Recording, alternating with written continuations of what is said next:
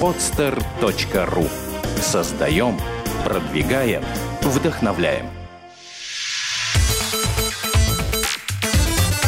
Евростандарт. Авторская программа Ильи Ширинкина. Здравствуйте, это Илья Ширинкин и программа «Евростандарт». Программа о бизнесе и предпринимателях, живущих за границей. А, сегодня у меня в гостях не совсем обычный гость, я предвкушаю интересный разговор. А, у меня в гостях Андрей Горбунов, директор туристической компании «Андиго». Правильно? Да, совершенно верно. Андрей, добрый день. Здравствуйте, Илья. Андрей, как, я вот почитал вас на сайте, у вас такой интересный сайт. Как вообще получилось, что решили заняться турбизнесом? Ну, в общем, я в Чехии-то оказался и случайно совершенно, то есть не хотел, вовсе не хотел из Москвы переезжать в Чехию, но, в принципе, я думаю, что мне везде хорошо, где есть работа. По большому счету, наверное, вообще не важно, где жить, лишь бы была какая-то работа. Но оказался в Чехии против своей воли. А, когда начал искать какие-то возможности, каким именно бизнесом заняться, а я в России никогда Э, туризмом-то не занимался, а если уж с туризмом и сталкивался, то только как потребитель скорее этих услуг, э, то знаете, вдруг выясняется, что, казалось бы, когда ты сидишь в Москве, вот этот вот туристический рынок услуг, он забит полностью, он так заполнен, как, знаете, как, ну не знаю, как древние инки вот свои стены вкладывая, складывали. То есть ты даже лезвие ножа как бы между этими камнями не можешь воткнуть.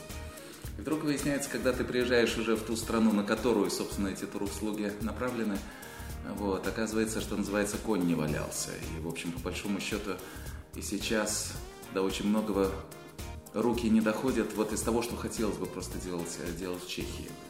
Вот, поэтому здесь, видите, получается, что когда ты уже в самой стране, уже не в родной стране, ты всегда все-таки найдешь какие-то возможности и что-то может быть, поработать в какой-то новой области и найти что-то на стыке, на стыке, может быть, каких-то работ или на стыке каких-то основных направлений. То есть надо попытаться как бы ну, разные ниточки связать. знаний каких-то или как? Ну, скорее, скорее попытка, это была попытка уйти от тех стандартов туристических, которые уже просто сложились к этому времени вот в обслуживании Почему именно туризм? Почему не что-то другое? Почему не магазин бытовой техники? Наверное, потому что туризм или работа в этой области – это самый удачный вариант потешить какие-то свои комплексы. И мне кажется, что до сих пор есть такая несправедливость в моей жизни. Вот, я каждый день, я в центре внимания, меня а, слушают, как-то на меня обращают внимание. Я вижу все те же красоты, которые видят туристы я пью все то же самое, я ем все то же самое. А, я рассказываю что-то, то, что мне интересно, опять же, с утра до вечера, и мне за это еще и платят. То есть такая несправедливость жизни, к которой я до сих пор не могу привыкнуть.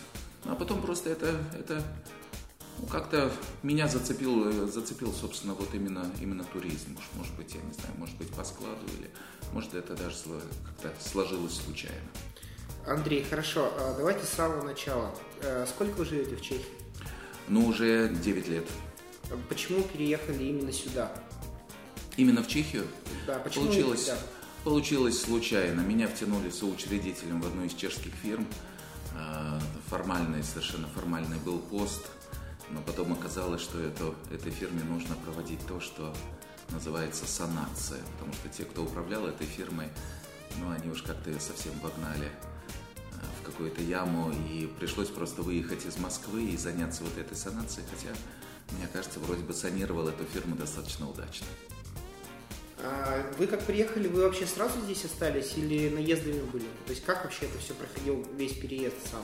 Сразу, сразу. Я считаю, что если ты переезжаешь в другую страну, то все-таки надо максимальное число ниточек обрезать. Нельзя стоять в раскорячку, нельзя стоять одной ногой в России, в Москве, например, а одной ногой в Чехии, в Праге. А вот. А нельзя э, управлять или фирмой, нельзя управлять наездами, например. Нельзя приезжать только из Москвы только для того, чтобы проконтролировать каких-то управляющих и возвращаться назад. По большому счету, ты все это должен делать сам. Э, вы как э, поехали сюда, в Прагу, сразу знали, что туристическим бизнесом будете заниматься? А, да, более-менее, да. У меня немножко была идея, немножко другая, но опосредованно связанная с туризмом, но потом действительно все-таки, когда посмотрел вокруг, решил заняться именно туризмом. Но примерно было ясно, что буду заниматься вот именно вот этим направлением. Вы когда поехали, чешский язык, я так понимаю, совсем не знали? Э, совсем не знал. Каждый вечер в Москве после работы приходил э, домой. У меня был такой очень простой учебник чешского языка, типа «Мама мыла раму». Вот, и просто каждый, каждый вечер что-то сидел, писал, то есть я чешский язык пытался выучить самостоятельно. Вот, учебник был такой достаточно скучный, но, в принципе, такие, такие ходы, они дают, знаете, понимание базы и строения языка, что очень важно. И мне кажется, что вот ошибка очень многих иммигрантов, тех, кто в Чехии, это скорее такое представление, что чешский язык это язык славянской группы. Вот мы сейчас приедем, начнем с чехами общаться и выучим язык. Нет, все-таки сначала нужно как бы очень многое просто брать мозолями на попе, что называется. Но все равно, когда приехал сюда, я был совершенно нулевой и разговаривал так совершенно формально, ну, а потом уже более-менее как-то все сложилось само собой. То есть вы здесь его не учили просто? Я не учил его, нет. Ни, ни на курсах, нигде.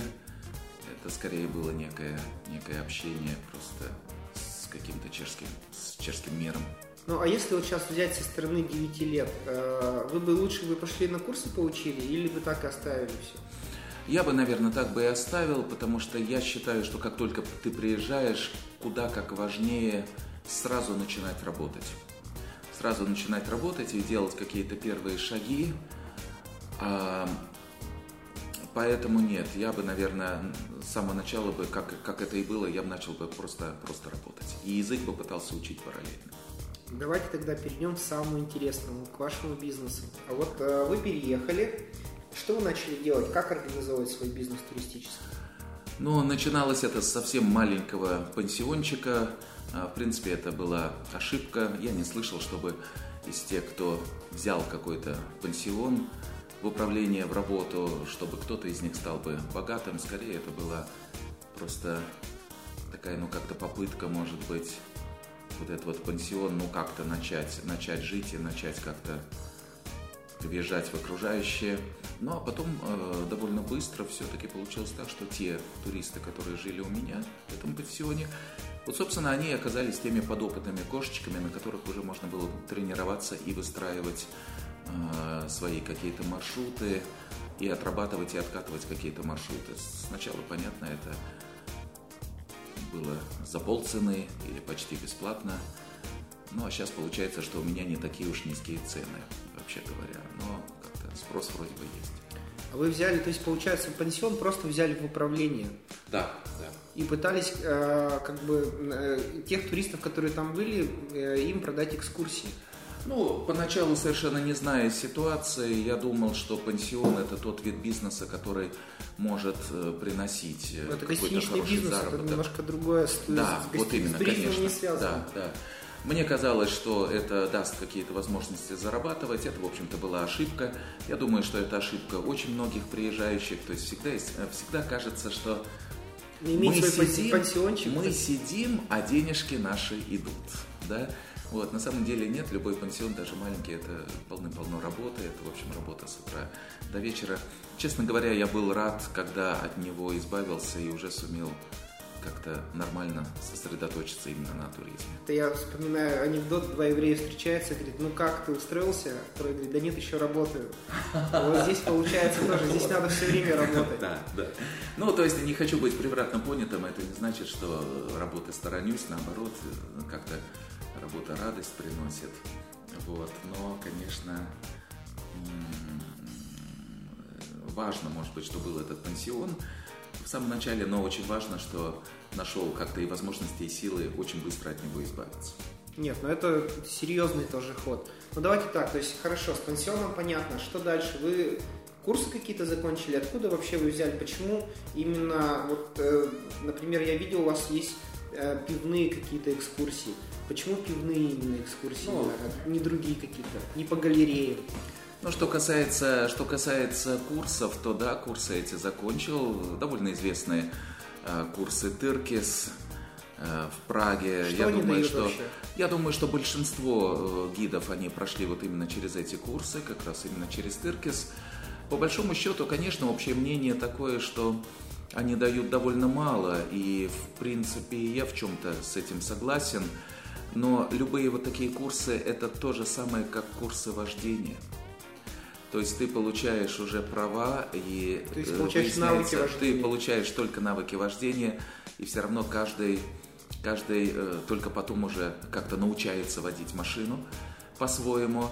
Или то же самое, самый опытный врач, это все-таки врач совершенно пожилой, а, потому что все это все равно приходит с опытом. То есть все равно каждый гид, никакие курсы гида не научат работать. Они дадут только, может быть, какой-то или толчок, или какие-то там, я не знаю, идеи какие-то заложат. По большому счету, каждый выстраивает свои экскурсии сам, и каждый рассказывает все-таки что-то свое. А рассказывать, мне кажется, нужно именно то, что и тебе, тебе тоже интересно. Что касается, что касается пива. Это такая тема, мне кажется, очень интересная. Мне кажется, что когда только начинал, она еще не была так раскручена и не была так э, популярна. Вот, ну, во-первых, просто пиво само по себе. э, На самом деле пью очень мало. Пью очень мало, э, хотя пью такие пива, м, скорее сейчас уже, знаете, какие-то редкие интересные пива, потому что много приходится ездить по окрестным странам, и по Баварии, и по Германии вообще, и по Австрии. Как-то есть возможность сравнивать. И периодически выезжаю в Бельгию на бельгийские пивовары. Во-первых, эта тема очень интересна тем, что ты очень многое сдел- можешь сделать своими руками. Мы проводим такие а, курсы повышения квалификации для российских пивоваров или вообще курсы просто обучательские своего рода, такие программы, как, как именно варить пиво. Вот. А мне очень нравится любой вид деятельности, где, где ты что-то можешь сделать своими руками. Ты должен взять мешок солода, раздробить его, подавить его, этот мешок солода, э, засыпать варочный порядок. Потом когда-то ты должен охмелить э, это сусло, ты должен добавить дрожжи уже позже, ты должен ждать, что у тебя получится. У тебя все, все- всегда такое, знаете, волнение в душе, ты толком не знаешь, что у тебя, у тебя получится на выходе, ведь э, Понимаете, ведь изготовление пива это такая последовательность биохимических процессов, связанных между собой по принципам положительной обратной связи. То есть любое отклонение где-то на входе в процесс, оно приводит к очень резкому броску на выходе. И получается, что ты никогда толком не знаешь, какой же ребенок у тебя окажется на выходе. И вот это вот ожидание и такое, знаете, волнение какое-то, это тоже очень приятно. Ну а потом приятно просто то, что ты очень многое можешь сделать своими руками. Ну а потом мне пиво нравится еще и тем, что а, это очень рассказывательская тема. Это очень интересно, как пиво возникало, как его варили в, Ме- в Месопотамии, например, как пиво э, делали, даже не столько варили, а сколько делали в Древнем Египте, например. Как это все выглядело в той же Германии, вот уже в 15-16 веках. Вот, как пиво и наливают и пьют в разных странах, и вообще какие, какие типы пива существуют, виды пива. А, потому что в основном-то мы знаем, по сути, ведь мы знаем только ствол Баобаба. Мы знаем, как растут Баобабы. Мы с вами знаем, как растут Баобабы. Я уже чувствую себя на экскурсии просто. Это толстенный э, ствол, и вот этот вот ствол, это и есть то пиво, к которому мы привыкли. Это вот эти вот светлые лагеры, то есть пиво низового брожения. Но есть, есть еще очень много тонких веточек. Это, и причем очень интересные ветки. Это и портеры, и стауты, и английские или американские, бельгийские, и ламбики, например, и такой тип пива, как трописты. Так, я сейчас слюной. И- Давайте это сейчас пока немножко закончим на эту тему. Вот, то есть, во всяком случае, но если уж возвращаться к вопросу, то я скорее злостно эксплуатирую эту тему. Мне эта тема очень нравится, потому что есть очень много что рассказывать вот в этой теме, а это всегда дает какую-то радость. Хорошо, немножко вернемся обратно. А сколько стоили курсы? И как долго они шли? Ну, примерно. Я там. не помню, я думаю, что это было или 150, или, может быть, 200 евро, если переводить на евро. А сколько они по времени идут? Тоже не помню совершенно, дело было давно. Я думаю, что, наверное, длилось это месяца три. После этого какая-то бумажка выдается или что? что да, это было что-то типа такого сертификата о том, что я эти курсы закончил. Она дает право работать или можно без сертификата быть? Э... В те времена, в те времена э, это было важно. То есть в те времена ты мог только работать вот с этой бумажкой. Я очень быстро получил еще своего рода такой орден Золотого Орла, то есть такую позолоченную бляху вот, гида, гида по Праге, вот, что тоже было важно. Я знаю, что сейчас вроде бы уже требования не такие жесткие. То есть, э, насколько я знаю, сейчас гидом можно начинать работать чуть ли не сразу. Но я здесь могу ошибаться, я уже отстал от жизни. Понятно. То есть вы в специфике своего бизнеса уже точно не помните, как и открывать, конечно, и не знаете. Просто. Конечно, нет, нет. Уже, потому что сейчас уже идет просто работа, а я не занимаюсь воспитанием новых гидов и обучением новых гидов. То есть это все-таки не моя область, поэтому такие вопросы совершенно не держу в голове. Ну вот смотрите, вы в самом начале сказали, что э, тема с пивом, да, то есть и вообще здесь конь не валялся, как оказалось. Хотя Чехия, например, очень такая страна туристическая, да, вот, например, если возьмем рестораны, то вот вроде бы э, все советуют, да, ребят, не открывайте здесь рестораны, потому что на каждом углу вы разоритесь. Я думал то же самое с отелями, да, и с экскурсиями. Но как бы тут уже вроде бы весь рынок захвачен. Получается, совершенно нет. Ну, вот как раз в Чехии вижу, что великолепно действует вот это известное правило 20 на 80. То есть 20 процентов, если говорим об этой...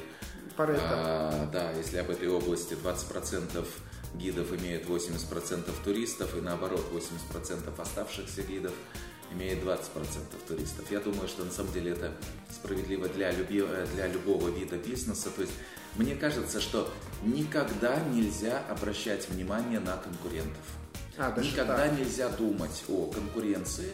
Нужно просто работать в той или иной области, и даже не нужно, собственно, смотреть, насколько заполнен вот тот или иной рынок. То есть мне кажется, что если ты нормально, активно работаешь или более-менее нормально хотя бы работаешь, а, ты обязательно вот свою нишу найдешь там, что, в той области, которая оказалась уже заполнена. Ну вот, э, получается, вы свою нишу нашли в, э, в туристическом бизнесе. Видите еще в туристическом бизнесе какие-то ниши? Да, таких ниш, э, таких ниш много. Это, например, я вижу, что не заполнена ниша организации лечебных туров, но нормальных, правильных лечебных туров, когда а, у нас был такой опыт, мы проводили такие, такие, собственно, такие туры или такие поездки организовывали, когда, собственно, тебе пересылают сюда медицинскую карту больного, когда ты здесь консультируешься с врачами, исходя из конкретного вот, вот этого случая, когда подбирается, опять же, конкретный э, Конкретное курорт, лечение, да? Да, и программы вот этого вот лечения.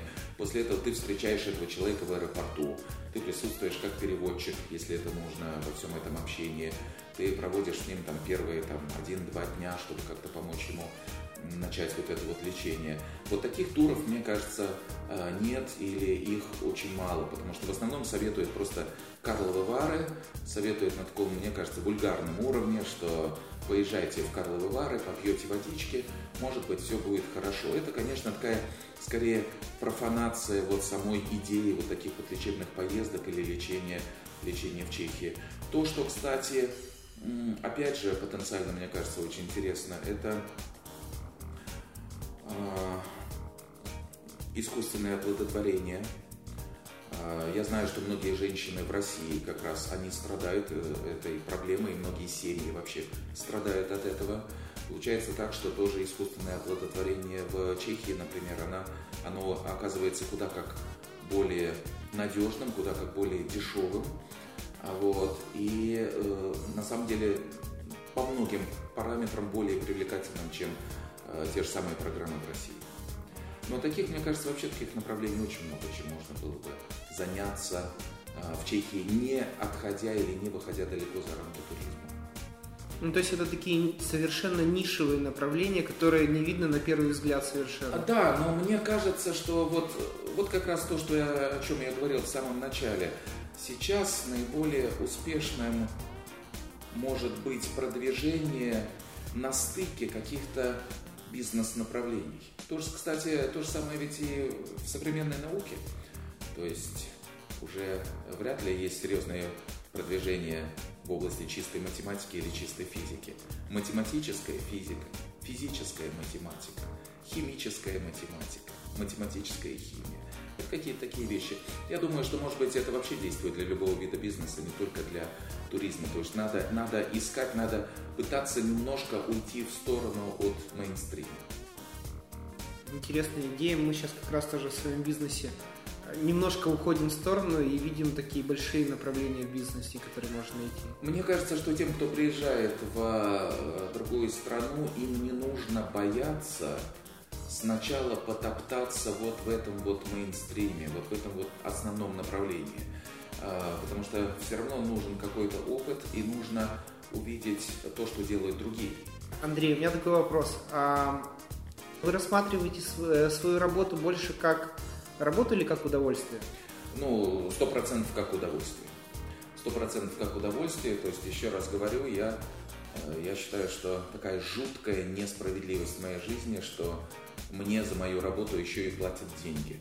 То есть мне все время и до сих пор мне кажется, что наоборот, это я должен доплачивать туристам за те радости э, жизни, которые вот у меня есть благодаря этим моим туристам. Ну, это а, удовольствие. Ну, интересно, а вот э, как вы видите, например, то есть э, вы все равно это рассматриваете как бизнес, это же приносит деньги. Да, конечно, да. Вы э, видите, как свою компанию через 5 лет, например? Это должен, должен быть рост или то же самое все должно быть?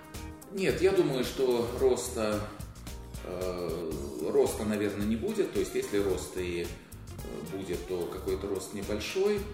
А я не вижу каких-то особых возможностей такого развития, увеличения штата, например. Но если вы сами Это... проводите экскурсии, я так да. понимаю, невозможно их в два раза больше а, проводить. Да, вот именно. Да, совершенно верно. То есть вряд ли как-то какие-то объемы у меня уже будут так увеличены. Но, с другой стороны, получается, чем, то, чем мы занимаемся, это не совсем такой стандартный туризм. Потому что ведь мы э, не столько даже занимаемся там пивными экскурсиями или пивными турами или курсами повышения квалификации пивоваров.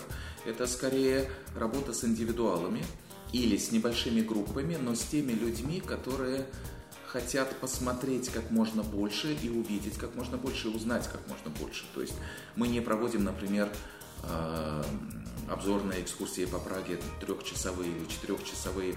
Говорю безо всякой иронии, я завидую гидам, я завидую гидам, которые могут провести вот такую вот короткую экскурсию. Потому что э, ты начинаешь такую экскурсию проводить, тебе все время э, э, хочется куда-то свернуть в какую-то узкую улочку и рассказать что-то еще. А, вот. И получается, что ты, конечно, выходишь за вот эти вот временные рамки. И у меня даже пешеходки только по одному берегу Праги, они же длятся где-то 8, 9, иногда 10 часов. И мы очень много ходим, и все это время, время я рассказываю. Поэтому получается, что вроде бы по туристам есть какой-то слой интересующихся таких людей, каких-то живых людей. Тот слой, вот, который вот как собственно, девиз когда-то я придумал для своей фирмы и для своей работы – турист, умри как мужчина, а не как засранец. Вот, то есть как можно больше посмотреть, как можно больше попробовать, как можно больше выпить, пофотографировать, узнать как можно больше нового. Интересно. Э, такой вопрос. Вот получается, сколько у вас компания существует? 9 лет или меньше? 9 лет. 9 лет, да. Вот а, за эти 9 лет а, были какие-то, я не знаю, вот вещи, которые не получались, ошибки? Ух. Ну, это непростой вопрос. Ошибки. Или, например, ну... направление, которое вы брали, но зря, ну, не нужно было даже сразу начинать. Нанимали людей на работу не тех. Ну, ошибки вот именно, да, вот то, что я как раз и хотел сказать. Ошибки это скорее кадровые ошибки.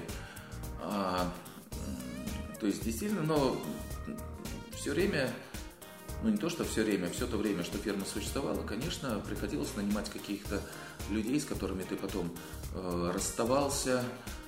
Вот. И я думаю, что все-таки скорее ошибки это ошибки кадровые, потому что ошибки по направлениям работы фирмы, я, даже если это вдруг выясняется, что это неудачное какое-то направление или не такое эффективное, может быть, как тебе хотелось бы, оно не принесло столько тебе денег, а я считаю, что не бывает бесполезной работы нет бесполезной работы, потому что это все равно это дает опыт, это дает пусть меньшие, но все-таки заработки, э, какие-то деньги, и это дает, ты как бы попробовал какое-то, опять же, направление, которое уходит в сторону мейнстрима.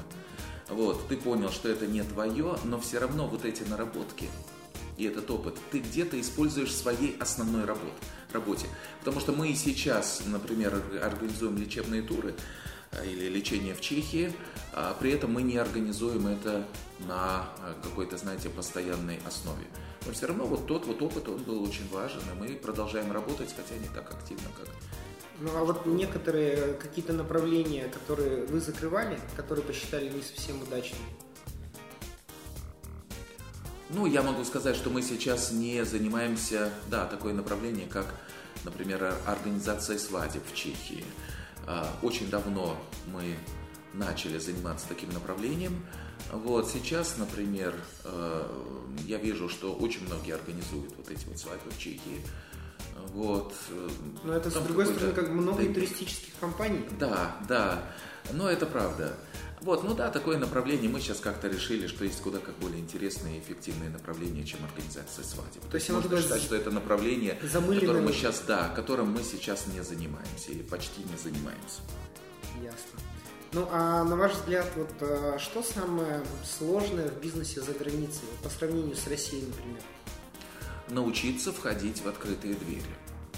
А, научиться входить в открытые двери, потому что Э, российское такое представление, это о том, что если ты с чиновниками хочешь решить какой-то вопрос, то тебе нужно вспомнить, что этот чиновник женат на какой-то женщине, которая сестра другого твоего знакомого, попытаться как-то выйти на него, попытаться решить этот вопрос. Э, я до сих пор не могу привыкнуть э, к тому, что действительно я это вижу.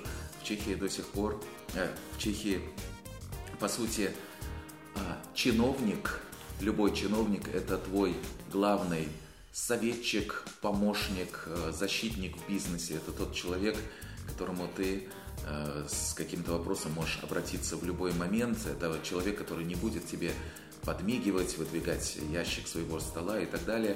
То есть мне кажется, что в Чехии как раз очень хорошо просматривается вот этот вот общественный договор. То есть государство как бы говорит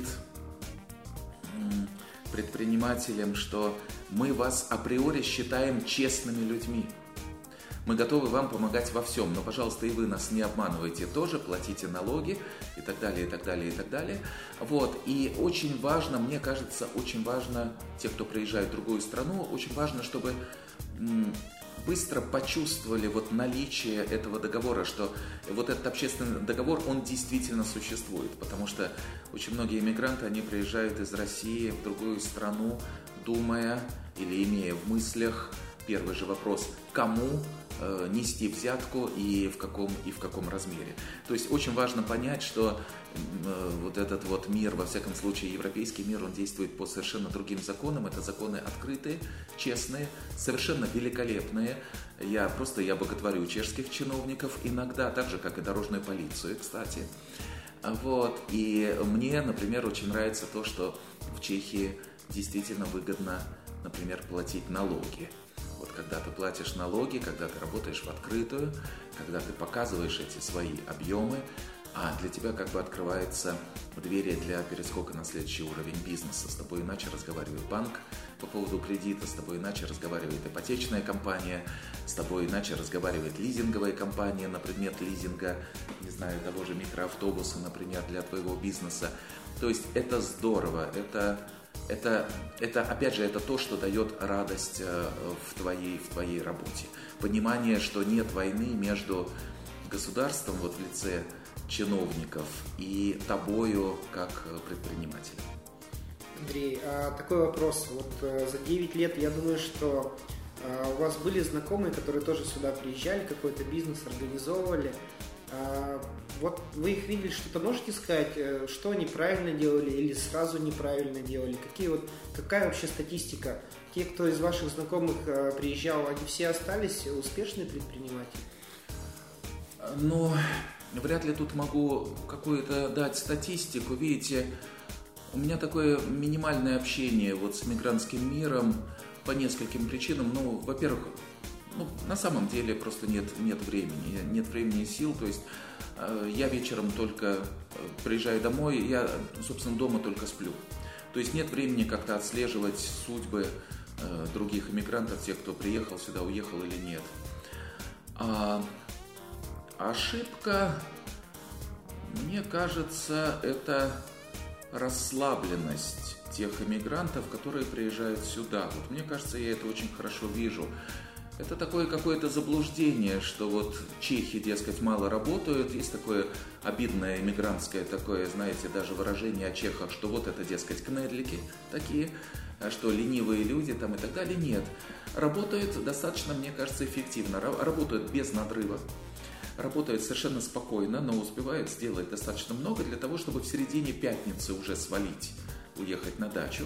В этом отношении я вижу наши иммигранты, они как раз наоборот, они приезжают, такое ощущение, что они приезжают сюда отдохнуть. И, в общем, это эм, э, отдохнуть после, дескать, упорной работы в России. Это неправильно, это ошибка. Я считаю, что если ты хочешь чего-то достичь в жизни, пусть на своей совершенно маленькой полянке. То есть я, кстати, я уж не стал таким особо богатым человеком здесь, здесь в Чехии, хотя тоже и концы с концами нормально свожу.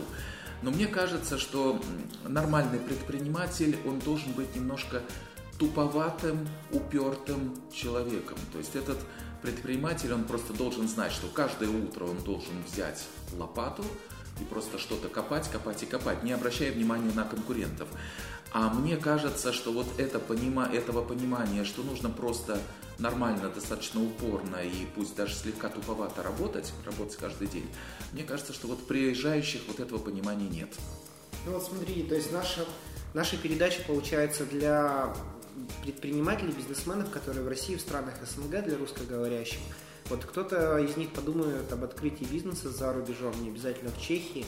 А, так как мы здесь живем, мы со своей стороны можем я не знаю, там, а что-то им подсказать или сказать, какими, на наш взгляд, качествами должен обладать предприниматель, который точно вот, ну, здесь достигнет успеха. Вот предыдущий как бы вопрос именно об этом был, что-то еще есть добавить? Я думаю, что важное качество – это понимание того, что работать нужно самому, не делать ставку на чиновников, которые тебе помогут, а, соответственно, не мыться с ними по субботам, Э, в сауне, как обязательный ритуал. Э, вы нормально, поверьте, те, кто приезжает, поверьте, что вы нормально совершенно состоите в жизни безо всякой помощи со стороны, со стороны гос, э, госструктур. Ну и я считаю, что просто, что просто нужно работать, пусть даже на своей вот этой вот маленькой полянке, и этого уже будет вполне достаточно. И очень важно, мне кажется, понимание того, что нужно переезжать сразу и на совсем. Нужно уметь резать пусть даже и по-живому, те ниточки, которые тебя связывают с Россией. Еще Быстрее раз говорю, да, да, еще раз говорю, что нельзя вот в этих вот вопросах, я совершенно убежден в этом, что нельзя стоять в раскорячку. Нельзя быть одной ногой в России, другой э, ногой в Чехии. Умерла, значит умерла. Ну, а вообще вы как считаете, у вот русскоговорящих людей, предпринимателей потенциальных, у них шансы какие здесь, в Европе? Ну, по сравнению с местными, скажем. Я считаю, что шансы очень хорошие. Я считаю, шансы очень хорошие, потому что все-таки в тех, кто приезжает из России, из э, Украины, а, в них есть такой драйв, в них есть очень хороший опыт ведения бизнеса в России, удачный или неудачный, а неудачный опыт, я считаю, это тоже великолепный опыт совершенно. И это люди более, мне кажется, даже энергичные, может быть, чем все-таки, чем те же чехи, потому что этим людям, тем, кто приезжает, нашим людям, им приходится очень многое как бы начинать с нуля и очень, много, очень на многое зарабатывать самим. То есть то, что тем, кто живет уже давно в стране, вот, у них как бы это все уже само собой. собой. Но э, то же самое прослеживается везде. Обратите внимание, э, коренные москвичи, мне кажется, тоже часто оказываются куда как более ленивыми, чем приезжие, э, потому что в приезжих есть своего рода такой, знаете, комплекс. Они хотят, они хотят состояться, они должны прорываться куда-то наверх. И они оказываются более такими и энергичными, и эффективными работниками, чем э, ленивые москвичи, у которых все это сложилось и было еще, что называется, от бабушки. Ну да. А, такой вопрос. Вот получается, вы очень много путешествуете не только по стране, но и по ближайшим странам, да? Езжу Австрия, много, Германия. Да, да. Вот э, вы рассказали о том, что есть э, такие сферы бизнеса, связанные с туризмом, ну, нишевые, где можно, в принципе, себя найти. Ну, а вот на ваш взгляд, в иных сферах бизнеса, где вы ездите, есть какие-то темы для предпринимателей, которые вот можно занять? Чего-то не хватает? Не знаю, там в Дрездене пирожки не продают, например, хорошие на центральном, на центральном вокзале. Совершенно точно то, чего мне не хватает в окрестных странах. Это при том, что, еще раз подчеркиваю, пива пью очень мало. Нигде в окрестных странах нет нормального пива. Я был бы очень рад, если бы в Дрездене нашелся бы некий русский эмигрант, который бы организовал нормальный человеческий пивовар. А, например, я был бы очень рад, если бы что-то подобное было например, в Нюрнберге. Нюрнберг обожаю, просто красивейший город, с удовольствием туда езжу. Очень часто там ночую с туристами, когда делаю многодневки по Баварии. То, что по-настоящему мучает в Нюрнберге практически, э, не знаю, если двух э, исключаем, может быть, там пару точек, практически не можете найти какого-то нормального, нормального пива. Вот, поэтому я думаю, что если бы кто-то из русских иммигрантов приехал бы в окрестные страны и научил бы баварцев, саксонцев, особенно австрийцев варить пиво, вот, это было бы, это было бы совершенно, совершенно великолепно. То есть я считаю, что это та ниша, которая не заполнена, но это должно было бы быть, опять же, более какое-то интересное пиво, может быть, какие-то нестандартные, более горькие сорта, более охмеленные, что-то типа индийских элей или американских элей. То есть мне кажется, что вот эта вот площадка, вот я вижу, что она не закрыта, а, в окрестных, в окрестных странах. И ее, слава богу, начинают сейчас закрывать в Чехии. Наконец-то. Вот. А вот в окрестных странах, да. Поэтому, если кто-то думает, что выехать в Германию, я бы, конечно, советовал, чтобы начали просто там варить нормальное человеческое пиво и, наконец, научили бы саксонцев, как все-таки нужно это делать. Я, я просто в шоке. То есть это была последняя мысль пришла мне в голову научить баварцев варить пиво. Баварское пиво, оно, оно специфическое, оно менее охмеленное по определенным, по определенным причинам, оно более соложенное. А, и, кстати, вы знаете, пока еще Чехия не была в Шенгене, я когда не имел возможности выезжать в окрестные страны, а, очень часто, когда в Праге где-то в пивной разговаривал с немцами, одна и та же фраза. С баварцами как раз. Ja, чехisches Bier, superlativ. Bayerisches Bier, scheiße. И мне всегда казалось, что ну какой уж там шайсе. Это скорее, знаете, как миллиметры какие-то ловить, а, а как обсуждать, какая машина лучше, Toyota или Mitsubishi. Но когда начал ездить э, по Баварии, на очень многих уже побывал, в баварских пивоварах, не Toyota и Mitsubishi, а Toyota и Жигули. Toyota и. Жигули. Баварское пиво это все-таки Жигули, хотя со своими очень интересными очень привлекательными исключениями, исключениями, но эти исключения это совершенно не те Э, шесть пивоваров, вот мюнхенских, которые зарегистрировали вот свою вот эту торговую марку, которая участвует в Октоберфесте. Вот, а есть несколько пивоваров по-настоящему уникальных, я считаю, в Баварии, но это те пивовары, о которых мало, в принципе, кто знает из широкой публики. То есть, посмотрите, такой пивовар Шорш, или, например, ну, более известные, может быть, и в России, я думаю, известные Шнайдеры, которые варят очень интересные, уникальные, уникальные для Европы сорта пива. Но в общем и целом Бавария все-таки это не такая пивная страна, как, э, как об этом часто думают. И, кстати, Октоберфест это вовсе не пивной фестиваль А что как это? таковой. Октоберфест это скорее такой повод очень весело провести время, посмотреть на женщин вот в этих вот чудесных баварских одеждах, то есть в трахтах. А я считаю, что трахт, он к лицу вообще любой женщине, то есть это самый красивый вообще женский костюм из того, что может быть. И это, в общем-то, повод напиться, потому что на Октоберфесте выставляются только вот эти вот э, шесть пив от этих шести пивоваров. Э, и мне кажется, что, может быть, это пиво не самое лучшее. Поверьте, знаю, о чем говорю. Я каждый год постоянно езжу на Октоберфест, и прямо сейчас уже одно из октоберфестовских пив у меня, у меня стоит дома, и скоро я его вскрою. Ясно. Так, и у меня такой еще вопрос. Мы э, всех наших предпринимателей спрашиваем, то есть вот о вашем бизнесе. Э, можете вот сейчас примерно, не знаю, рассказать, если человек сейчас сидит в России и хочет приехать сюда и открыть тоже туристический бизнес, что ему нужно сделать для этого? Сколько, я не знаю, денег? Вот что он должен сделать в первую очередь? Ну вот он сейчас послушал вас, да, и такой говорит, интересная тема, давайте я займусь там а, Варкой пива, да. Лечением, лечением, да, в туристическом бизнесе. То есть, что вот он должен сделать? Ну, опускаем там, что фирму, все дальше, что ему надо сделать? Ну, я бы считал, что все-таки важно было бы просто с самого начала просто все-таки создать фирму, обращая внимание, что создать э, фирму в другой стране, для того, чтобы ее создать, совершенно не, не обязательно обращаться к вот к этим вот открывашкам. Открывашка, открывашкам, которых полным-полно по Праге, которые предлагают свои услуги. Пусть нормально совершенно найдет себе любого русскоговорящего адвоката, который точно так же сделает пакет вот этих вот документов, представит их, и эти документы будут вполне, вполне нормальные. Я считаю, что очень важно с самого начала правильно платить налоги, зарегистрироваться во всех чиновных организациях, Э, там, где это нужно, то есть э, по-русски то, что называется встать на налоговый учет, по-моему, это так звучит. Вот, и просто нормально, честно работать, и, наверное, нужно все-таки начать, начинать заниматься тем, что вам хоть как-то знакомо по вашей деятельности в России. Ну, вот они, если были, вот, э, то есть организовывали туры, например, да? У меня mm-hmm. есть знакомые в России, он туры mm-hmm. организовывает. Это знакомый или нет?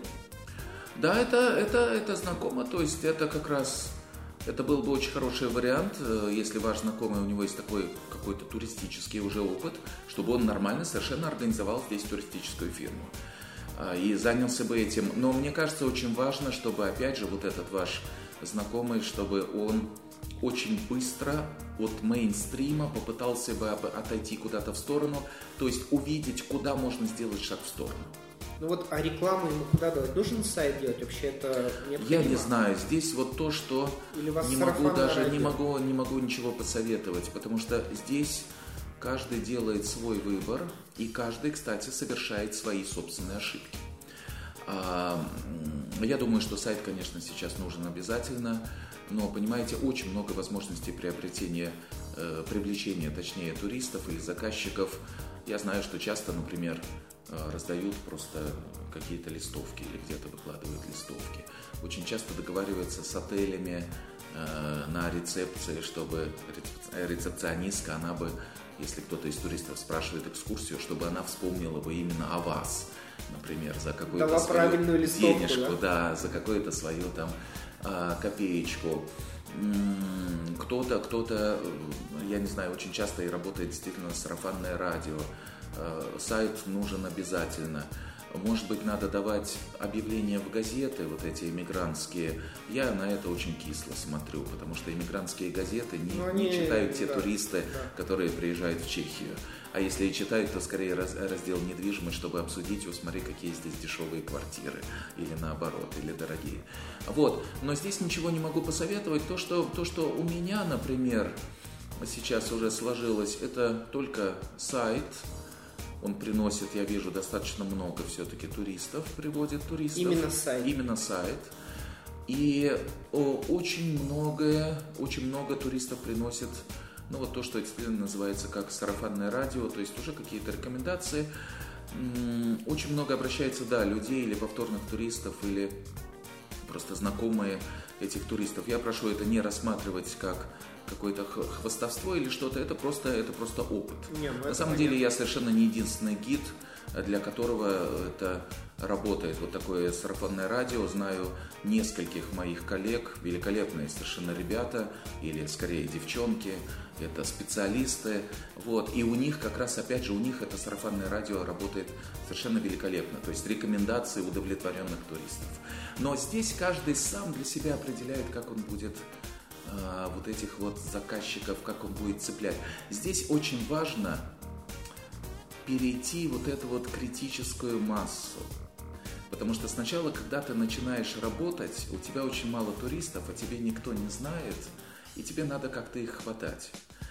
А и вдруг вот это вот, когда увеличивается критическая масса, вдруг ты доходишь до какого-то такого объема, когда эти туристы все время начинают на тебя выходить сами.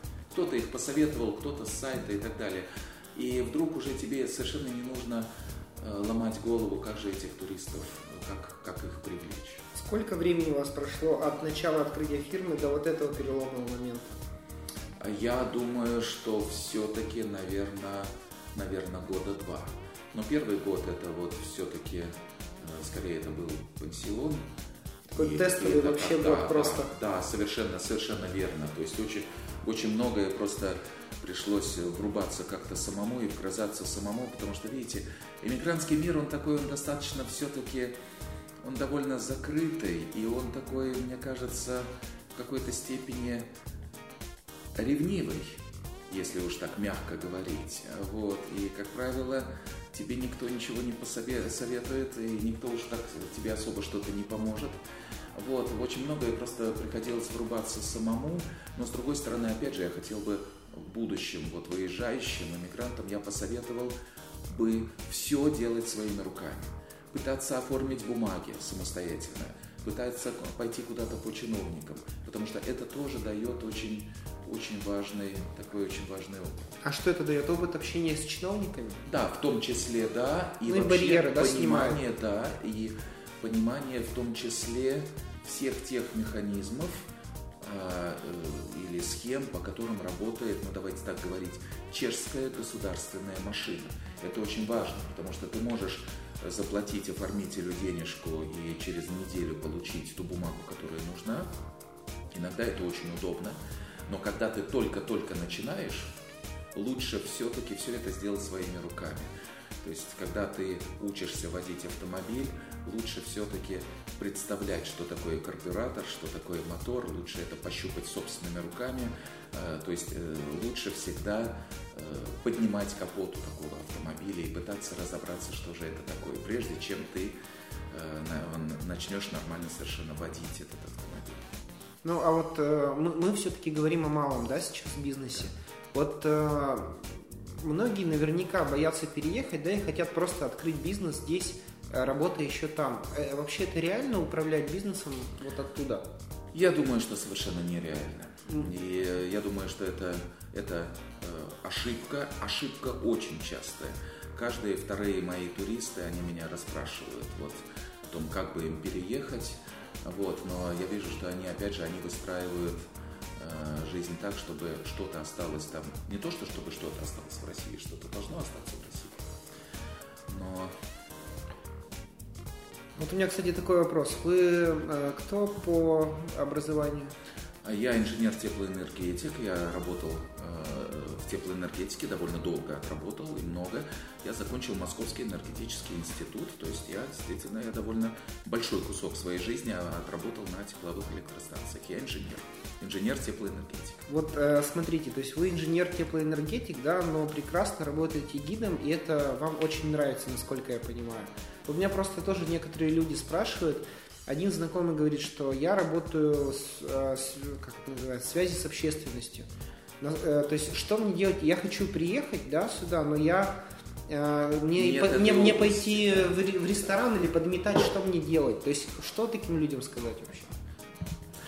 Я думаю, что здесь важнее, куда как важнее сама философия жизни. Сама философия жизни. Ты должен быть открыт для каких-то новых направлений работы и для каких-то новых видов деятельности. По-моему, есть такое слово чакры, я не знаю, что это такое, но чакры должны быть открыты. Чакры должны быть открыты. И тогда, по большому счету, не так важно, чем ты занимался, чем ты занимался в России. Ты должен быть сам по себе таким достаточно активным человеком. А, то есть, если есть возможность, если ты в России занимаешься чем-то, что э, может пригодиться и в Чехии тоже, это великолепно. Это великолепно, если ты в России знал, что такое фильтры для воды, вот, и вдруг есть возможность остаться в этом же направлении в Чехии, отлично.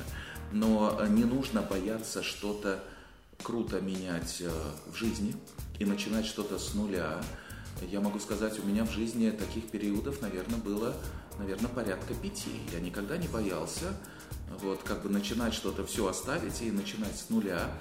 И не боялся вот почему. Это дает удивительные совершенно ощущения, когда ты только-только мастеришь вот этот вот механизм, ты его делал-делал, и он вот пуф, пуф, пуф, пуф. Вдруг эта паровая машина, она потихоньку уже начинает двигаться. Мне очень нравится, это удивительное ощущение, это переживание великолепное. Мне очень нравится такая фраза Счастье – это не тогда, когда получилось, и не тогда, когда, когда получится. Счастье – это когда получается. И вот это вот, вот первые вот эти ощущения, когда это твой механизм, то есть я имею в виду, это вот твоя фирма или какой-то вид деятельности, только-только начинает двигаться, когда к тебе приходят вот эти первые заказчики, когда у тебя возникают там какие-то первые проблемы, когда ты ищешь какие-то возможности решения этих проблем. Вот это вот удивительное, удивительное чувство, это такое, знаете, как наркотик. Почему, собственно, почему ты очень хорошо помнишь своих первых туристов, а потом, когда уже паровоз этот разогнался и уже идет по этим рельсам, это уже, знаете, как-то немножко, я не говорю, что становится скучноватым, но это становится уже чем-то таким, более таким монотонным. То есть я хотел бы сказать, что никогда не нужно бояться начинать что-то с нуля. Наоборот, это, это очень хорошее переживание, когда ты начинаешь что-то с нуля.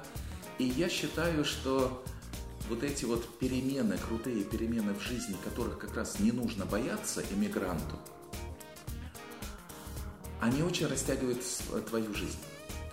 Потому что я считаю, что жизнь, она на самом деле, она резиновая. Ты жизнь всегда очень хорошо можешь а, растянуть, если туда понатолкать как можно больше всякого рода переживаний, впечатлений. По сути, все, за что мы платим в нашей жизни, за что мы боремся в нашей жизни, это только переживание впечатления. И тогда жизнь, она субъективно, она очень растягивается, она становится совершенно, совершенно такой бесконечной. Нет ничего хуже, Э, нет ничего хуже, чем всю жизнь прожить в одной и той же квартире, в одном и том же городе, а, а, каждое утро подходя к одному и тому же токарному станку DIP 300, за которым работал твой дед, потом твой отец, а потом и ты. И это, это печальный вариант, потому что тогда жизнь, она спрессовывается, по сути, до одного единственного дня. День и ты уже, получается. да, и ты уже э, в постели лежишь, и тебе умирать пора, а по большому счету тебе вспомнить нечего. Поэтому наоборот, те, кто хочет переехать в Чехию, в любую другую страну, у вас есть великолепные возможности растянуть эту жизнь и получить какие-то новые переживания. То есть, ребята, мысленно я с вами, я на вашей стороне, и я вас поддерживаю всеми руками и ногами. Менять, менять и еще раз менять. Ну что ж, спасибо, а, друзья. Я напоминаю, что у нас был Андрей Горбунов, а, директор туристической компании «Андиго». А, всем рекомендую воспользоваться турами. Обязательно, и я в том числе воспользуюсь. А, ну, мы познакомились э, с интересной историей э, Андрея, его взглядом на жизнь. Естественно, все э, выводы по этому поводу вы должны сделать сами. Друзья, если у вас есть вопросы по нашим будущим встречам или вы хотели бы услышать историю о каком-то конкретном бизнесе, я прошу, напишите мне, мы попробуем найти этих людей и с ними поговорить. Если же вы предприниматель, у вас есть свое дело за границей, станьте героем этой передачи, давайте вместе расскажем людям о жизни за границей. А, Андрей, большое спасибо за передачу. Действительно Илья, было очень интересно. Вам. Илья, спасибо за интересные вопросы. Получилась, конечно, передача такая, я думаю, что интервью такое получилось очень болтливое, но мне хотелось просто, может быть, отойти от каких-то конкретики, от какой-то уж такой совсем конкретики, потому что Мне кажется, что здесь еще и очень важна сама философия переезда в другую страну, философия иммиграции, что ли, я не знаю. Я, например, считаю, что ни в коем случае нельзя бежать в другую страну от бедности, потому что если ты не состоялся в своей родной стране, зная законы ведения бизнеса, зная, ну, условно говоря, обычаи делового оборота, то есть кому нести взятку, например.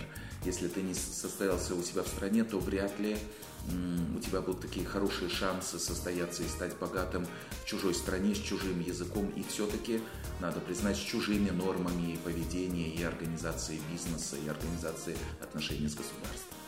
Спасибо вам большое за эти вопросы. Спасибо, Спасибо вам. Друзья, напоминаю, что это была программа Евростандарт, программа о бизнесе и предпринимателях, живущих за границей.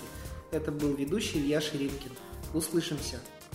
Сделано на podster.ru Скачать другие выпуски подкаста вы можете на podster.ru